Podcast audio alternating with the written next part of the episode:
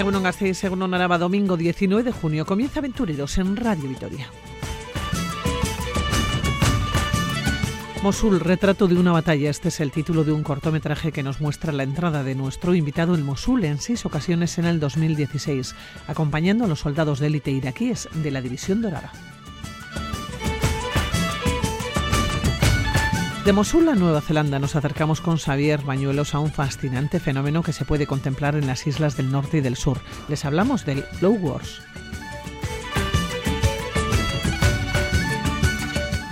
Y acompañamos a Sierra Vera con la caravana migrante. Hace unas semanas partió de diferentes países de Sudamérica y de Centroamérica buscando el sueño americano. Nos vamos a México. Comenzamos.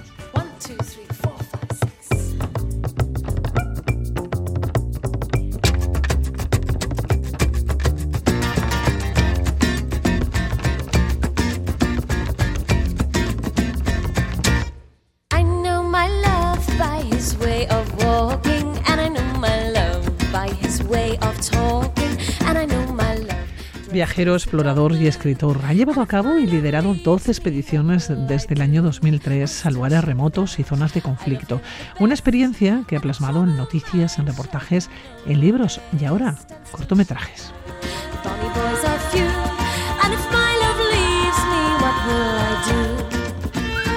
Y nos ha acompañado en este programa en Aventureros en muchas ocasiones y queremos volver a charlar con él porque acaba de presentar un cortometraje, Mosul, retrato de una batalla.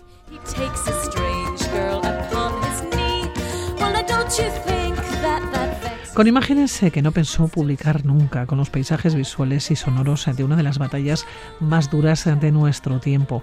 Miguel Gutiérrez Garitano, ¿cómo estás? Bueno, buenos días. Hola, buenos días. Oye, Miguel, ¿qué te lleva a Mosul en el 2016? ¿O qué te llevó? Porque han pasado ya ah, seis años. ¿Por qué fuiste allá?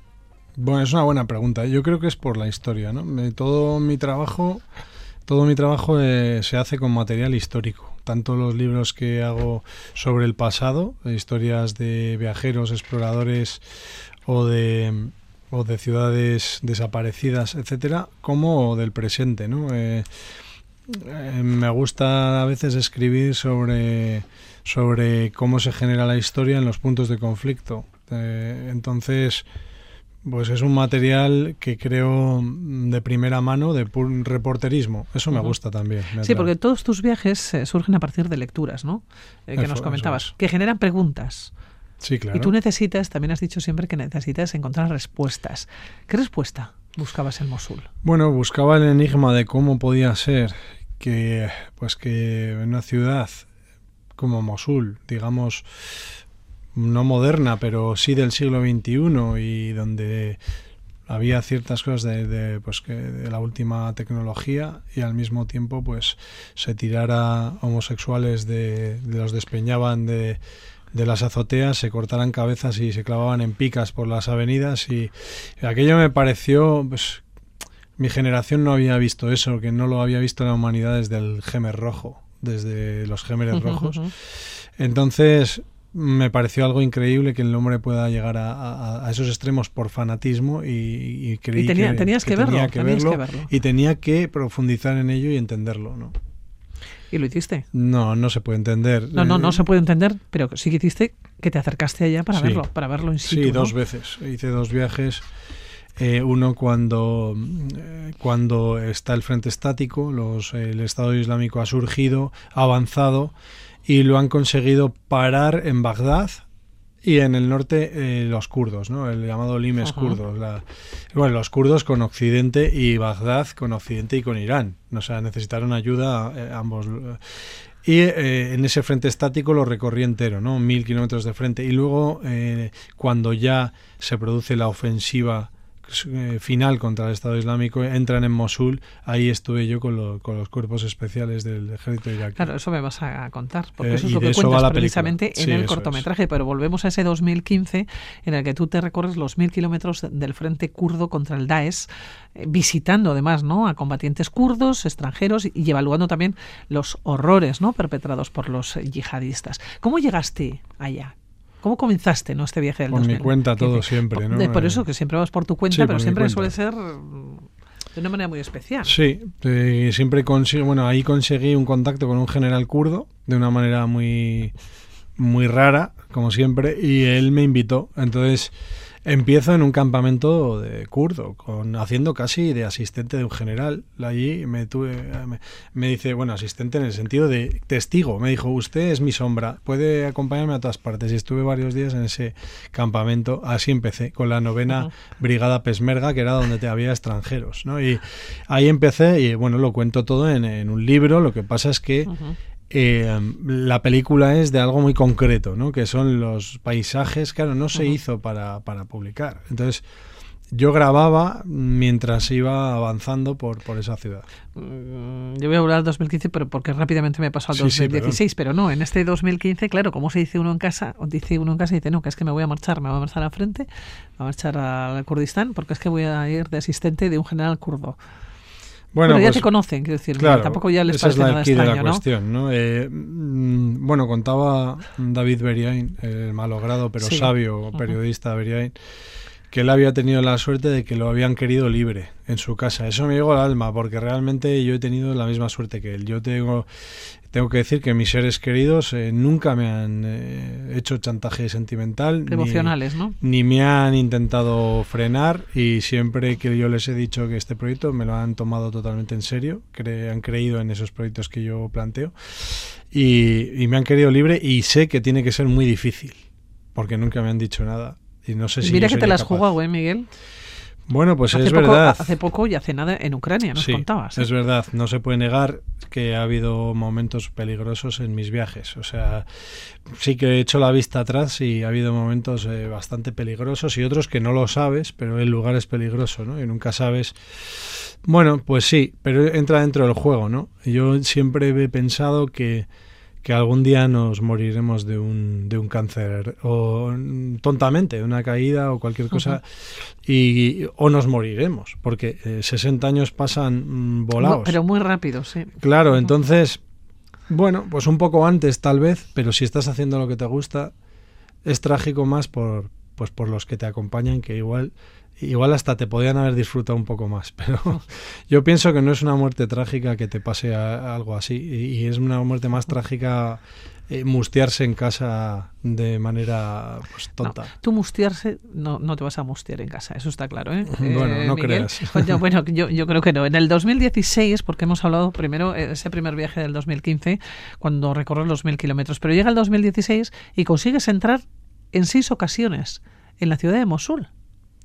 Sí, entramos, eh, bueno, lo que se hacía allí era, eh, se quedaba con los cuerpos especiales y daban un, bueno, nosotros conseguimos un permiso especial porque... Fuiste con Rafa, con tu hermano, sí. Fui con Rafa, pero es la única vez que me he separado de él porque yo conseguí hacerme amigo de una mujer que era íntima de, de, un coronel de los cuerpos especiales. Entonces, ella hacía las veces para sacarse un sobresueldo como de fixer, algo, y no la conocía nadie. Entonces ella eh, conseguía entrar donde otros no conseguían. Entonces nosotros siempre estábamos solos en primera línea, no, no había más periodistas que llegaban siempre después. Y eh, mi hermano podía haber venido, pero yo no quise. Entonces es la única vez que lo he bloqueado. ¿eh? Lo he bloqueado porque pensé en mi había mucha había 20 coches bomba diarios en Mosul cuando yo llegué, 20. Entonces, era muy fácil que yendo en esos jumbis de, los soldados iraquíes te explotara un coche bomba, estaban muriendo todos los días. Entonces yo pensé, mira, pues si yo sabía que Rafa es tan empeñado que iba a conseguir entrar por su cuenta, digo, pero por lo menos que estemos en dos coches, porque si pega una bomba y mata a dos de una, pensaba en mi madre más que dije, pues iba a ser ya muy trágico y era muy peligroso en ese momento. Entonces, eh, bueno, pues lo bloqueé un poco al pobre hombre, ¿no? Y se enfadó, pero ya se le ha fue con esa intención, ya se le ha pasado, ya me lo ha perdonado. y entró por su cuenta. Además fue un momento muy increíble de estas cosas que pasan, que estaba yo sacando fotos en un avance iraquí y me choqué literalmente con una persona y era mi hermano sacando fotos. Me lo encontré dentro de una ciudad de un millón de habitantes. ¿Y qué le dices? una vez que estás ahí dentro, pues, No me acuerdo muy bien, pero yo creo que seguimos trabajando. Él siguió sacando fotos, yo seguí grabando y luego a la noche es cuando nos sorprendimos de la, de la, de la casualidad. Sí, porque la coalición formada por fuerzas iraquíes, kurdas y occidentales eh, bueno, se disponían ¿no? a lanzar la ofensiva final para recuperar la ciudad de, Mosul, ocupada por las fuerzas del Daesh o del, o del ISIS. ¿no? Eh, ya nos has contado cómo te metes allá, ¿no? como enseguida, ¿no? con esos recovecos para ir. Y lo haces empotrado, porque así lo... En una columna de la División Dorada, las fuerzas de élite del ejército iraquí. Sí eran los batallones Mosul y Diyala de la División Dorada, de la Golden Division famosa, que eran los cuerpos especiales iraquíes que realmente echaron sobre sus hombros la conquista de Mosul. Era un, un, cuerpo que estaba pensado más bien de élite para golpes puntuales y dejar el, regular el, eso, pero... Eh, no fue así y asaltaron, eran menos de 10.000 y asaltaron una ciudad de, con decenas de miles de yihadistas la verdad es que yo en pocas veces he visto algo igual.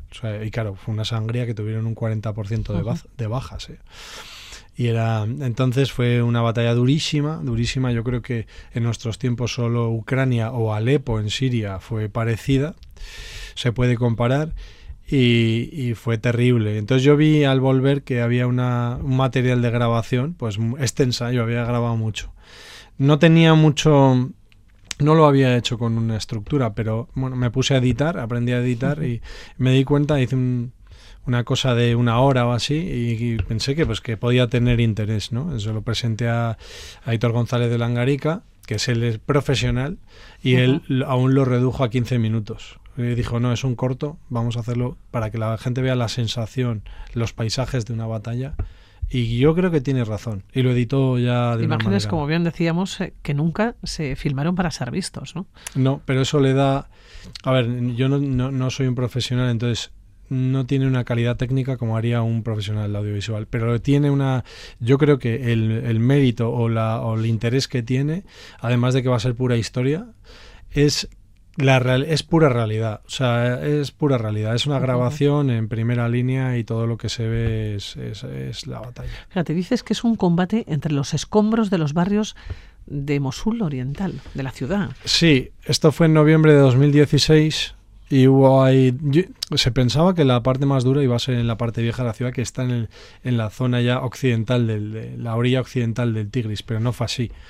Eh, el Daesh puso todo en el asador en los primeros meses de combate y fue lo más duro en, Mosul Oriental en los meses que estuve yo. Ahí fue donde fue la sangría total y luego ya cayó muy rápido, ¿no?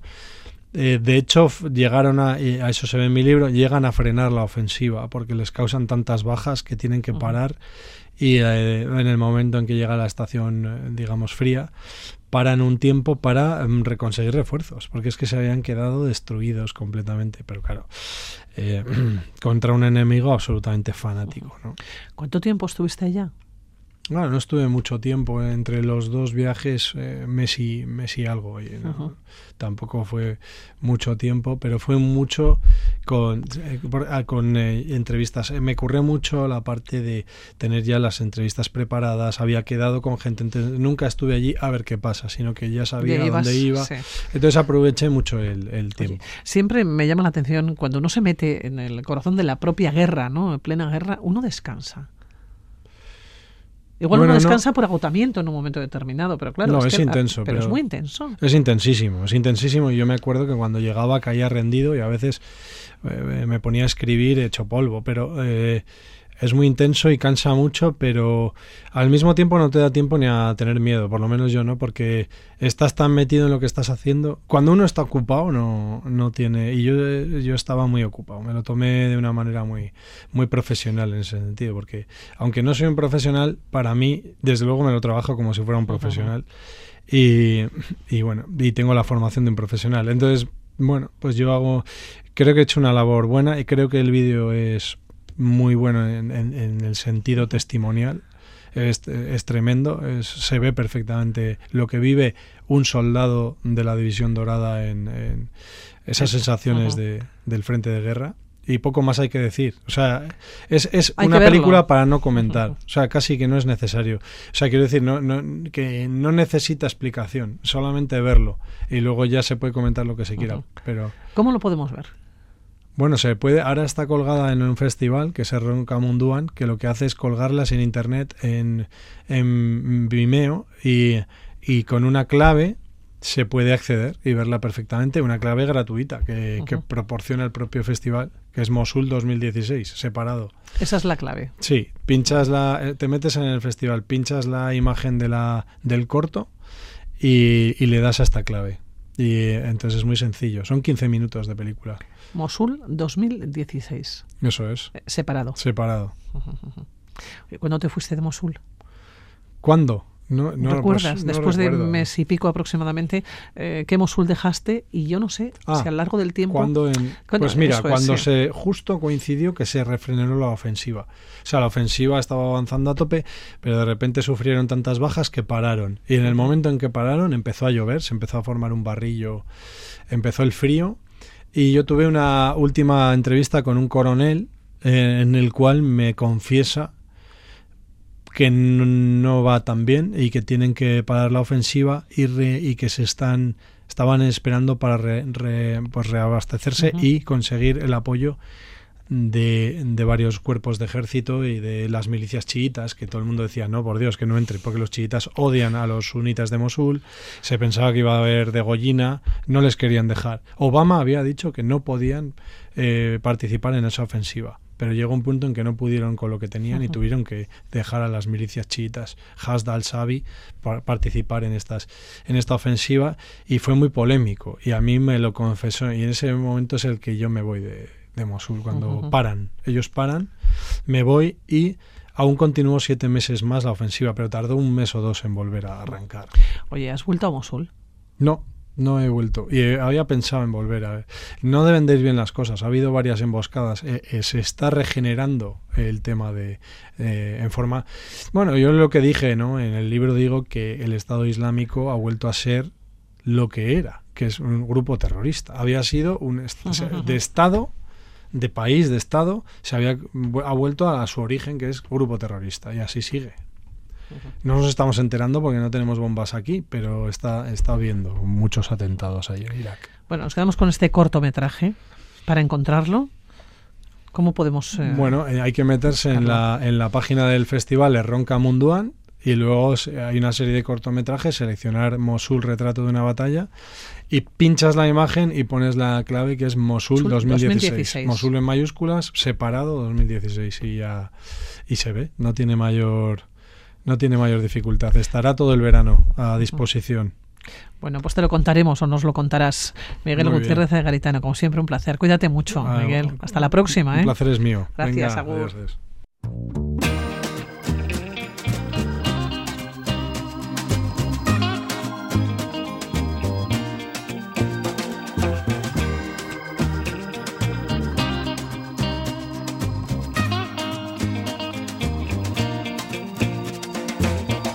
See you got the new biography.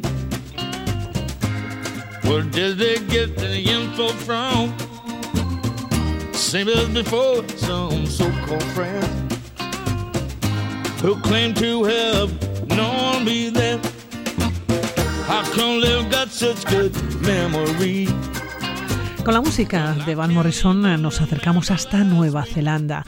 Están acostumbrados en este programa a descubrir eh, nuevos lugares, nuevos sitios, nuevas ciudades, nuevos pueblos. Ahora les vamos a hablar de un eh, fenómeno, fascinante fenómeno, nos dice Xavier Bañuelos, que se puede contemplar aquí en Nueva Zelanda, en ambas listas, en la norte y en el sur.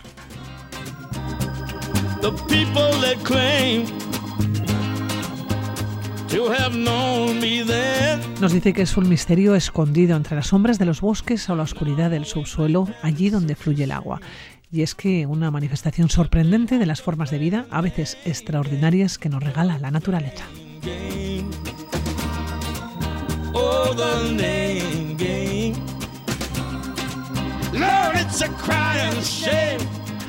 Xavier Bañuelos, ¿cómo estás? Eh, bueno, buenos días.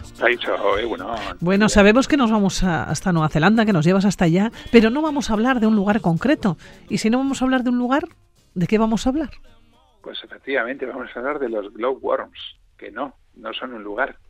Pero sí es verdad que para verlas, ¿eh? para ver las glowworms, hemos de hacer el viaje más largo que podemos hacer desde aquí. A, las antípodas, eso es. Efectivamente, porque tenemos que llegar hasta Aotearoa, a Nueva Zelanda y tampoco son un monumento, ni nada que se le parezca, pero son, yo diría, uno de los espectáculos naturales más sorprendentes que conozco.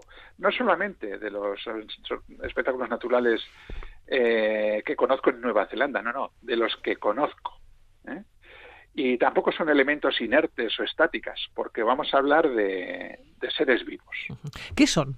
Exactamente los Glow Wars. Luego enseguida ya nos cuenta si quieres cómo llegamos hasta allá, Nueva Zelanda, bueno, a través de un avión, evidentemente, o con un avión, o es lo más probable. Pero ¿qué son exactamente los Glow Wars? A ver, pues es algo muy, muy, muy sorprendente y yo diría que una de las cosas más bonitas que se pueden disfrutar en Nueva Zelanda. Yo creo que cualquiera que vaya a Nueva Zelanda no debe dejar de ir a verlos. A ver, tú imagínate, eh, entras en una cueva, ¿vale? Eh, vas por la entrada, vas ganando oscuridad, bajas por las escaleras, porque en Nueva Zelanda todo está perfectamente acondicionado, ¿eh? y llegas a, a, un espacio un poco más abierto y de repente te encuentras que por esa cueva fluye un río, una corriente subterránea, y te dicen, montate en esta barca. Te montas en la barca, te piden silencio absoluto, que no digas nada, que ni siquiera susurres, te montas en la barca y comienzas a, navegar, ¿no? A fluir, más que navegar, a fluir con el río, ¿no? Eh, y llega un momento en que yo, fíjate, incluso recomendaría que cuando estás en la barca, cuando te montas en la barca, cierres los ojos, una vez ya dentro, ¿eh? para que no te caigas el agua cierres los ojos. Y al de, no sé, dos, tres minutos de, ir navegando por la barca, mires arriba y hablas los ojos. Y de repente, de repente, es como si todo el firmamento se abriera ante tus ojos. Y tú dices, a ver, ¿cómo es esto?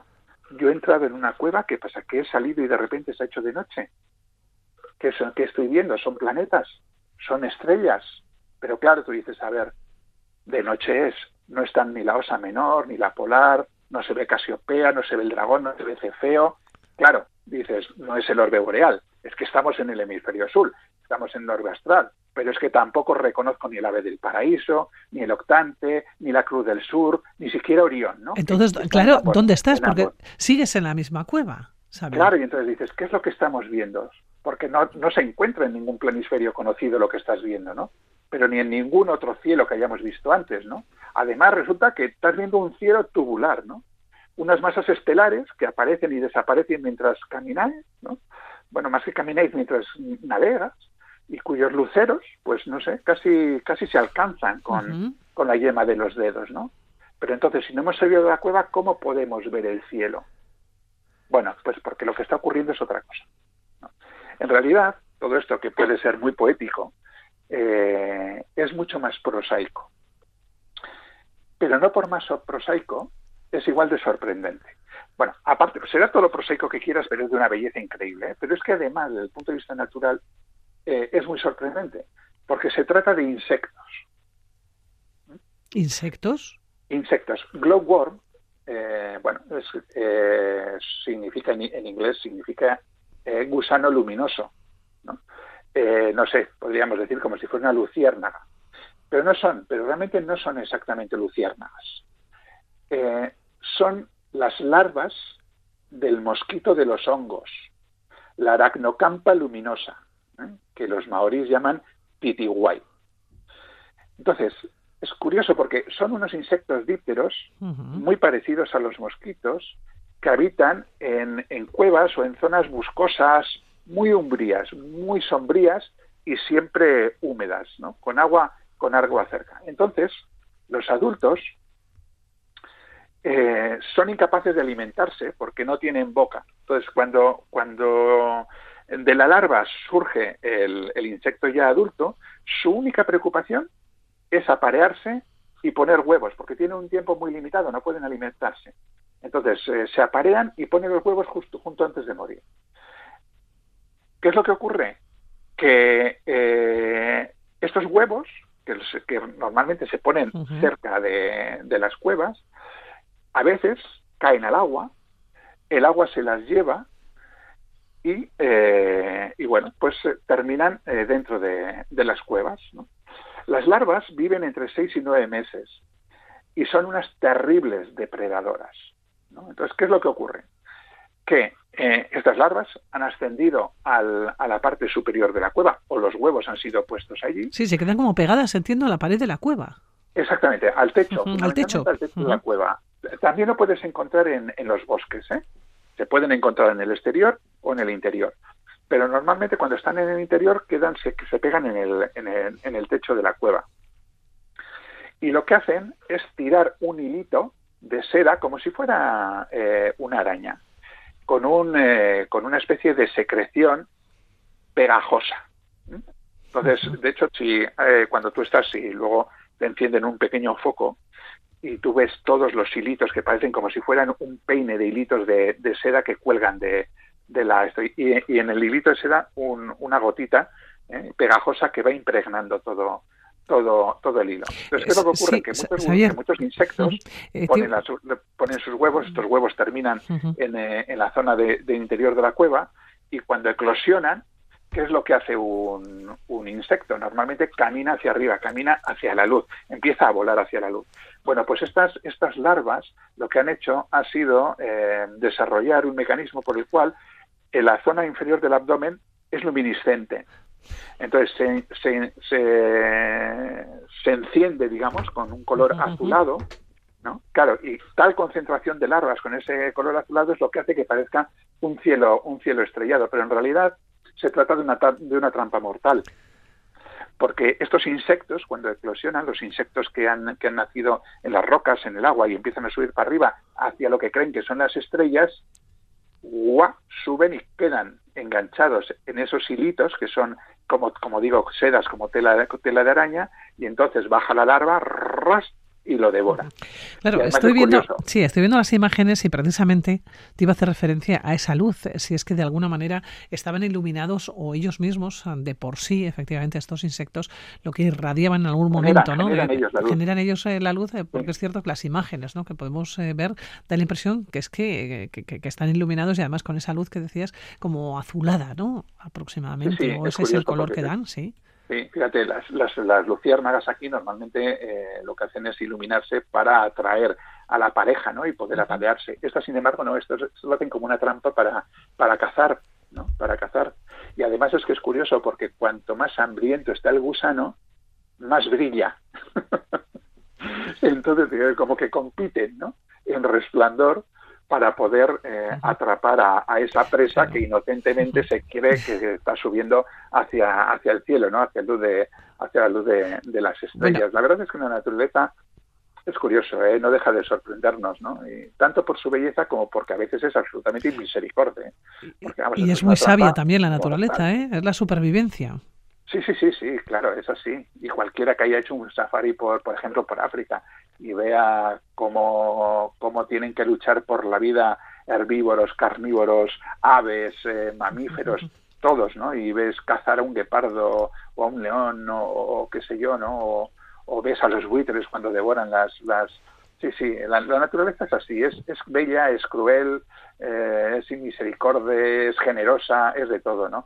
Y, la verdad es que en este caso, además es sorprendente porque uno no, no, se espera, o sea, si a ti no te lo han explicado y, entras allí y dices, joder, qué maravilla, ¿no? Y luego dices, no, pues son insectos y dices, joder, increíble, ¿no? Increíble. que hayan desarrollado esta técnica, esta técnica de, de caza generando semejante belleza, belleza que es poesía.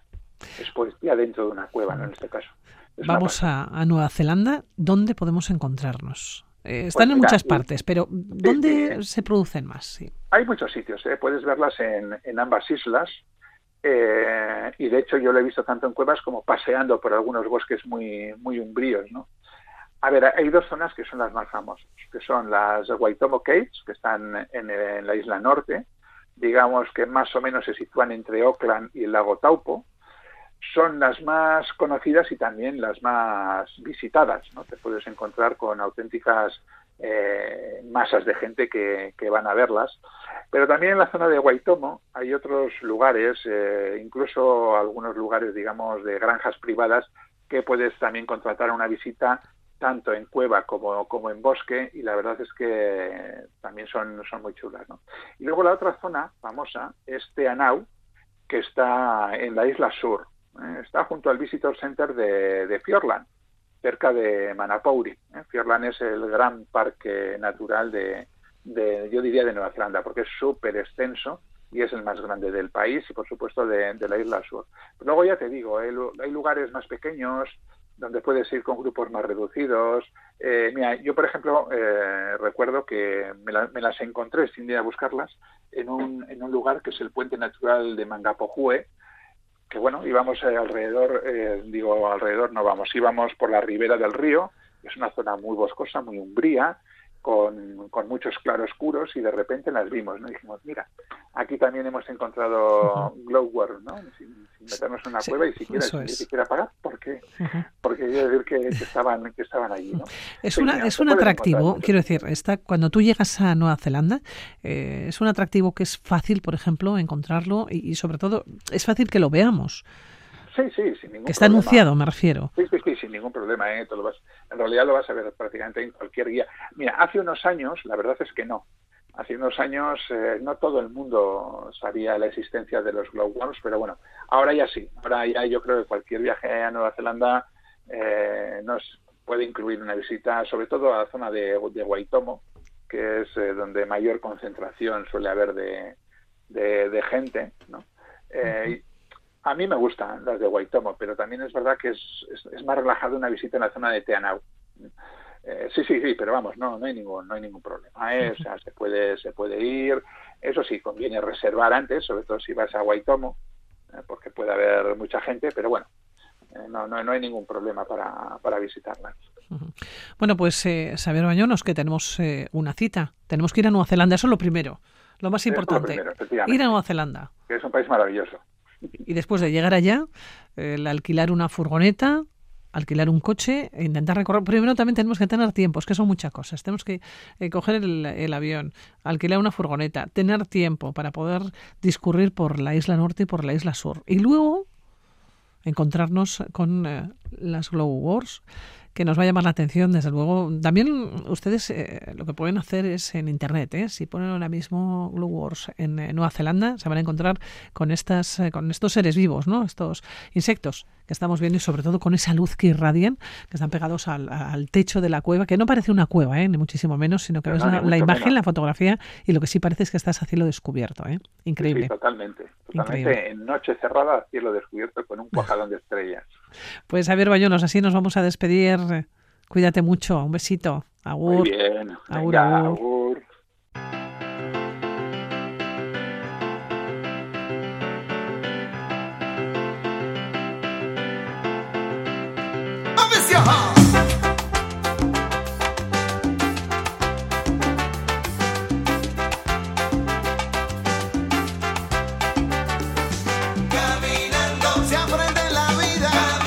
Y hace unos días se ponía en marcha la mayor caravana migrante de los últimos años. Hablamos de 15.000 personas, una caravana que solo ha durado cinco días.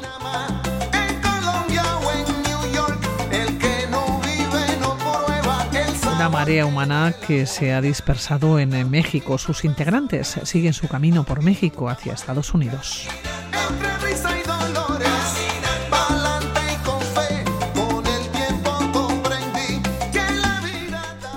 Periodista, acompañante de esta caravana migrante, Asier Vera Vitoriano. ¿Cómo estás, según Buenos días, ¿qué tal?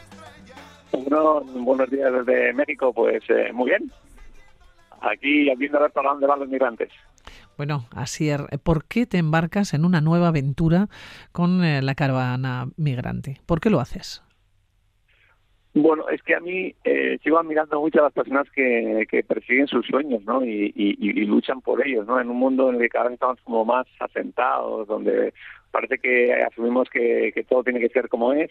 Hay personas que no se conforman, ¿no? Con su vida, no se conforman con vivir en, países donde cada día se juegan la vida, donde sus hijos y sus hijas ni siquiera tienen acceso a la educación, donde se muere de hambre en, en países de, Latinoamérica como Guatemala. Eh, entonces son personas que, que, dicen un basta, dicen un basta hasta aquí y, suben eh, hacia arriba, hacia lo que ellos consideran que, es el país donde van a estar bien, ¿no? Pero no los quieren ni en el tránsito, ni siquiera tampoco a la llegada. Entonces, eh, me gusta meterme en sus, en sus cabezas, ¿no? ¿Cómo, qué, ¿Qué sucede en sus cabezas para para ver que ni siquiera van a tener la oportunidad de, llegar, pero ellos lo están intentando, ¿no? Y a mí las personas que, que, intentan las cosas, eh, hasta conseguirlas, pues eh, tengo un especial cariño por ellas. Así es. ¿Dónde te encontraste tú con la caravana migrante? Tú vives en Guatemala. Así, yo estaba en, Guatemala y entonces la, caravana eh, salió el pasado lunes de esta semana, no, de la anterior, de Tapachula, que es una ciudad fronteriza con, con Guatemala. Eh, entonces yo siguiendo las noticias, como soy periodista independiente, pues tienes que decidir muy bien si, si vas a cubrirlo o no eh, y ver si, si vas a gastar más de lo que lo puedes generar, ¿no? Bueno, pues me lanza la aventura y me voy hacia Huistla, en una ciudad un poquito más, más lejos, a unos 60 kilómetros de Tapachula. Eh, allí llego y, la, hay parte de la caravana, pero ya se había dispersado y estaba en el Mapastepec, estaban otros 50 kilómetros de, de Huistla. Entonces, pues me fui a, a Mapastepec. Eh, la primera noche, bueno, tocó dormir en, la calle porque no había hoteles, porque, bueno, pues aventuras de estas de, de periodista independiente que al final pues eh, llegué al donde estaban refugiados, que era debajo de una cancha de, baloncesto, y ahí había miles de, de personas eh, migrantes, ¿no? En teoría todas iban a subir hacia hacia arriba juntas, que ese era el objetivo, tal como sucedió en el 2018, pero el gobierno de México tenía una, un as eh, bajo la manga que, le está saliendo muy bien. ¿Cuál es ese as bajo la manga? Porque ha sido una caravana migrante que se ha disuelto, ¿no? Con una, con una nueva estrategia, así lo publicabas tú, ¿no? En eh, medios digitales. Sí, la estrategia es perfecta. La estrategia es darles un salvoconducto de 30 días para poder permanecer en, en México. Eh, claro, imagínate la alegría de las personas migrantes que dijeron, bueno, tenemos 30 días para subir a Estados Unidos, ¿no? Parece que nos están dando carta libre, porque normalmente lo que hacen es, en ese camino hacia, hacia arriba, que son casi 3.000 kilómetros, eh, entre 2.000 y 3.000 kilómetros, depende de la frontera que ellos elijan, eh, son capturados por migración, por la Guardia Nacional y devueltos a, a sus países, ¿no? En este caso, este salvoconducto, en teoría, ellos creen que les permite llegar a los Estados Unidos hacia el norte, bueno, hacia la frontera norte, en este caso van a Ciudad Acuña, en el estado mexicano de Coahuila, y ahí cruzar el río Bravo.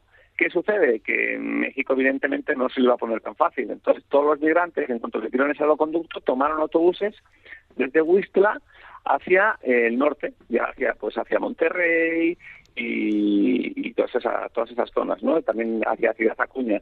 Pero eh, por el camino les estaban esperando la policía que los bajaron de los buses y los devolvieron, obligaron al bus a dar la vuelta para que ellos no puedan avanzar, ¿no? Entonces ellos esgrimen ese documento, pero ese documento México lo da por dos razones. Uno, para darte tiempo para regresarte a tu país del sur, para que tú puedas volver eh, sin que la migración te detenga, te deporte, o sea, que puedas regresar voluntariamente, o bien para que vayas como muy lejos a Ciudad de México a regularizar tu situación y solicitar una visa humanitaria eh, o una visa que te dé refugio en, en México ¿no? y puedas eh, vivir y trabajar en México. Evidentemente, todas estas personas que vienen de, países muy castigados no quieren vivir en, en México, un país eh, azotado por la violencia, también por la miseria, y no vas a huir miles de kilómetros para irte a un país similar, ¿no? Se van a lo que ellos consideran que es el primer mundo, que es Estados Unidos.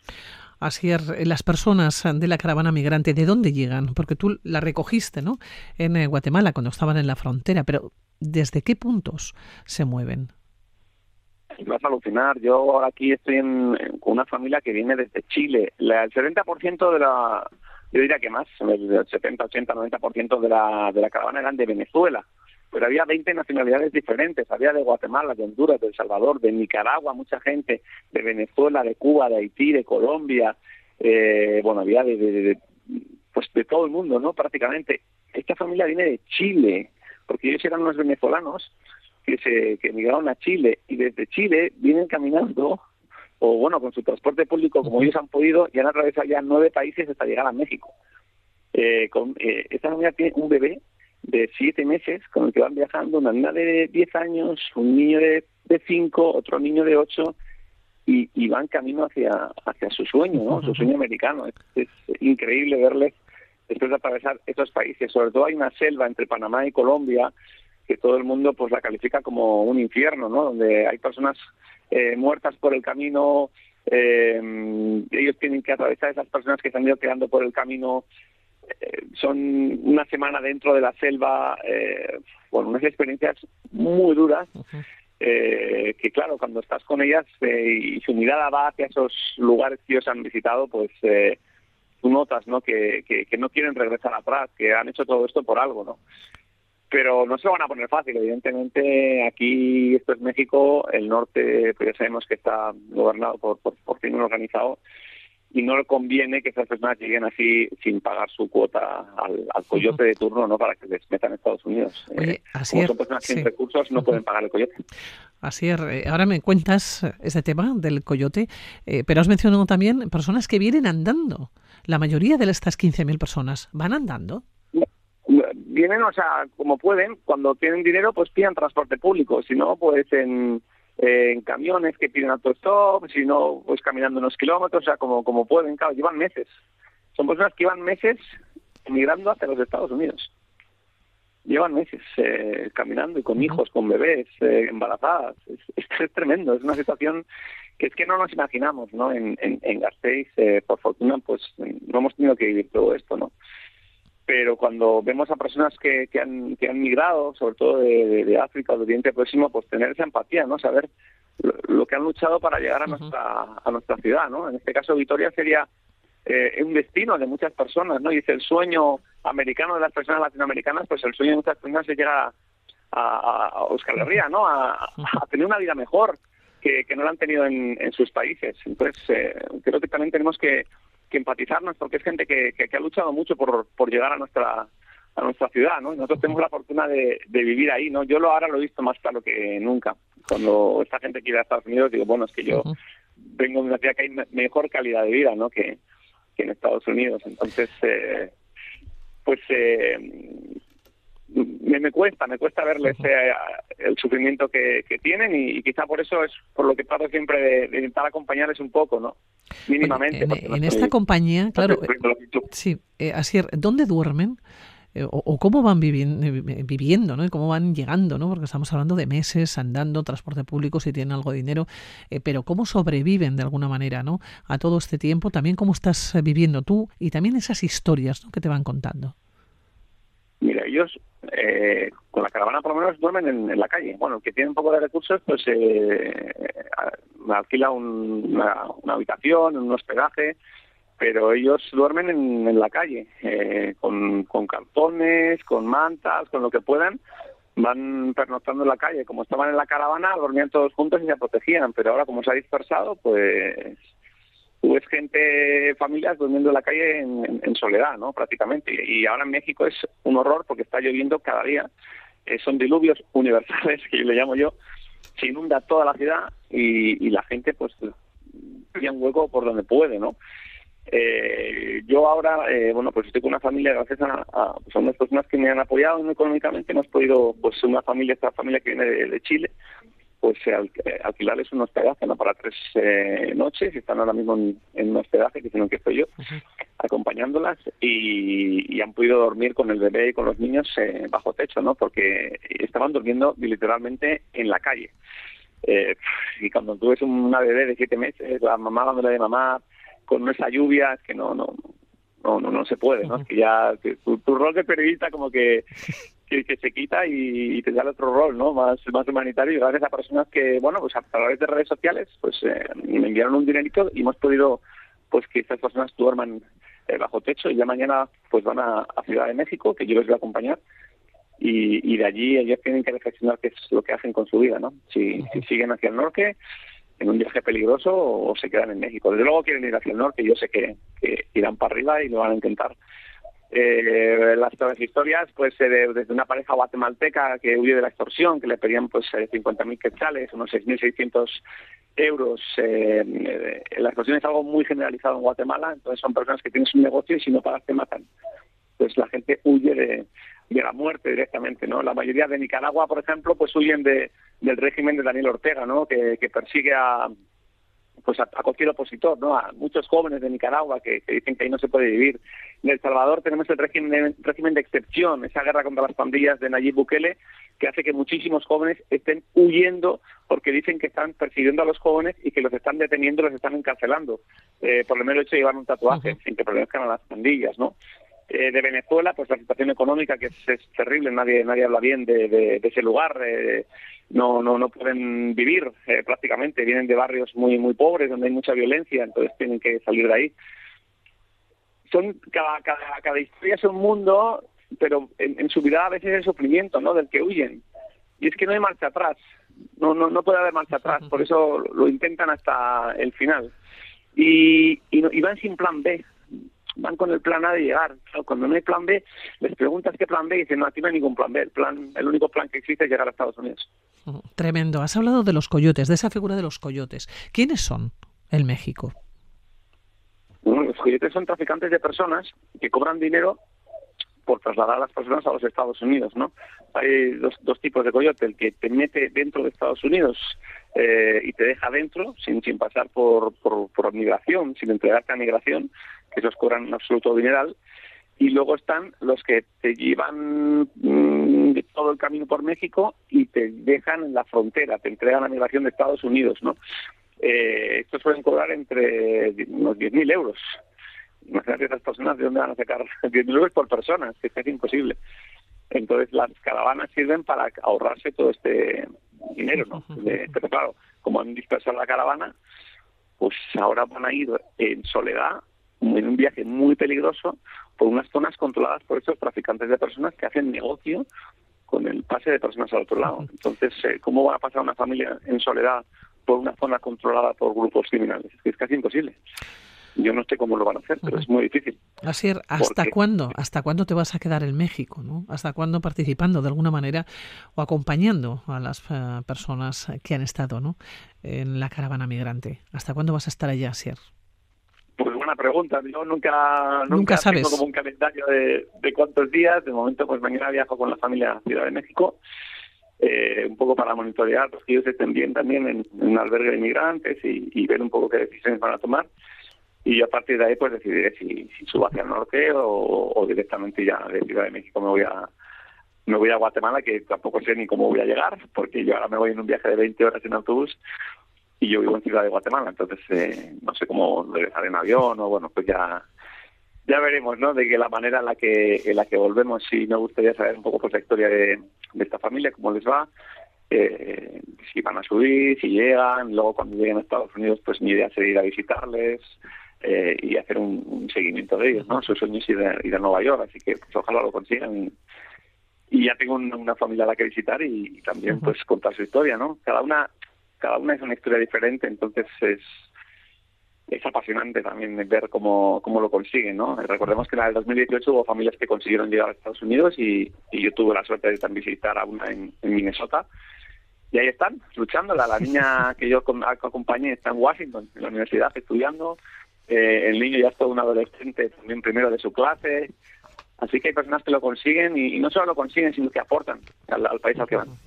Bueno, pues así Herbera, allá te dejamos en México. Un placer, como siempre, haber estado contigo, que nos cuentes ¿no? lo que va aconteciendo por allá. Asier, un abrazo. Otro enorme hasta, hasta desde aquí, desde, desde Huistla, México. Agur, agur. Agur, agur.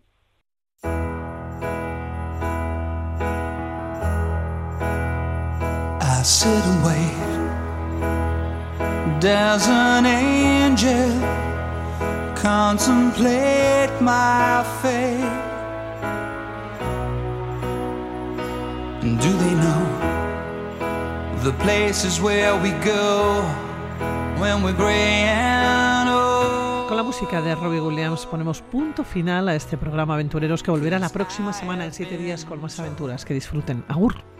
That salvation lets their wings unfold. So when I'm lying in my bed, thoughts running through my head, and I feel that love is dead, I'm loving angels instead. And through it,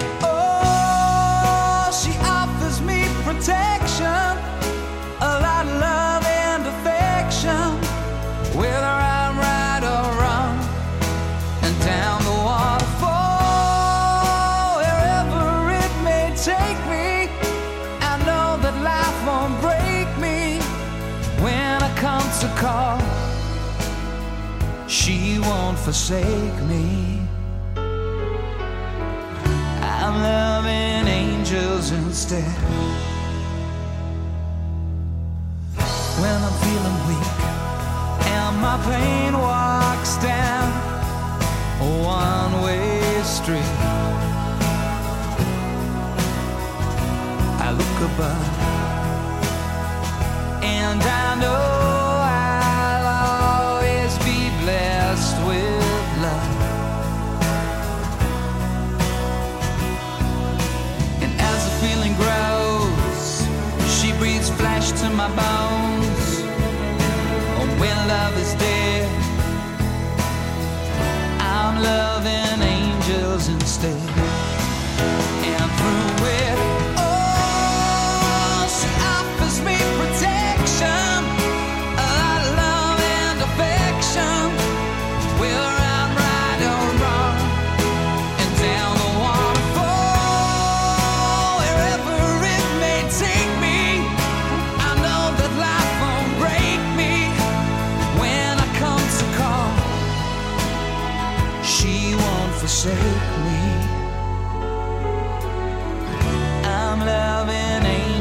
instead.